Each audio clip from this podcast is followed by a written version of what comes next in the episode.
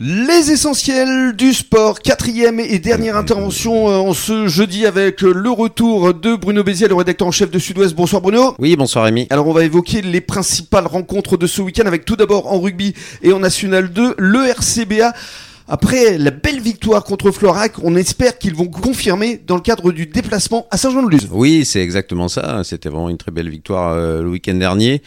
Euh, donc là, ils vont à Saint-Jean-de-Luz. Évidemment, c'est pas facile hein, d'aller jouer là-bas chez les Basques. Mm. Mais euh, vu que la façon dont le RCB se comporte en ce moment, oui. voilà, une, vraiment une belle série de victoires, à part une défaite la dernière fois, au milieu de plusieurs victoires. Et, et, cette dernière là, qui est vraiment très large et avec vraiment la manière, hein, ça c'est important ça, donc ça, hein, 42 ça, points quand même. ça va leur donner le moral et, et l'envie et, l'envie de, de, continuer sur cette belle série. D'accord. Et en revanche pour l'UAGM, mmh.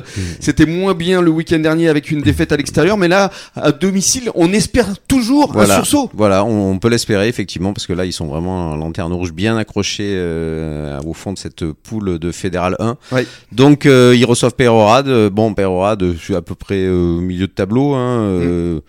Ça va être très compliqué, mais à domicile, euh, comme vous le dites Rémi, euh, il faut toujours espérer. Il faut toujours espérer. On encourage évidemment euh, le public, les supporters de l'USGM à venir au stade de Louis Bézian ce dimanche. On passe du ballon ovale au ballon rond avec le football, avec l'US Cap Ferry qui se repose ce week-end. Ouais. Et en revanche, le FCBA se déplace. Ah oui, se déplace et c'est un match très important. C'est le leader. C'est le leader. Ils vont jouer contre le premier. Saint-Paul. Euh, et eux, ils sont deuxième. Euh, voilà, euh, pratiquement égalité avec le troisième. Oui. il faut qu'ils rattrapent le premier. C'est très important. Il faut finir premier de cette poule. Donc c'est un match essentiel euh, pour, pour la suite de la compétition. Euh, ben là, il va falloir qu'ils donnent tout pour, pour essayer de l'emporter euh, là-bas à l'extérieur. Ce sera pas facile, mais euh, voilà, c'est l'espoir de finir en premier de cette poule. Sinon, Mmh. ça va être compliqué. Avec leurs deux nouvelles euh, recrues, euh, dont l'une d'entre elles qui a marqué Mmh. justement euh, le week-end dernier. Enfin, on conclut avec le handball? Voilà, ben, euh, les filles de Mios, hein, National One féminine, qui euh, reçoivent la Roche-sur-Yon. Euh, bon, on reste optimiste hein, puisqu'elles gagnent tout le temps. Euh, et en plus à plus, domicile. à domicile, mais oui. Donc là, ça devrait le faire. euh, voilà, ça devrait bien se passer Ah oui. devant un public toujours nombreux et enthousiaste. Absolument, et public nombreux également euh, à Arcachon pour le match euh, Arcachon-La-Teste qui accueille Tuir.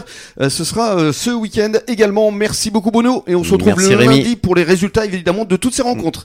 Bonne soirée à tous sur la radio des essentiels du bassin. À demain.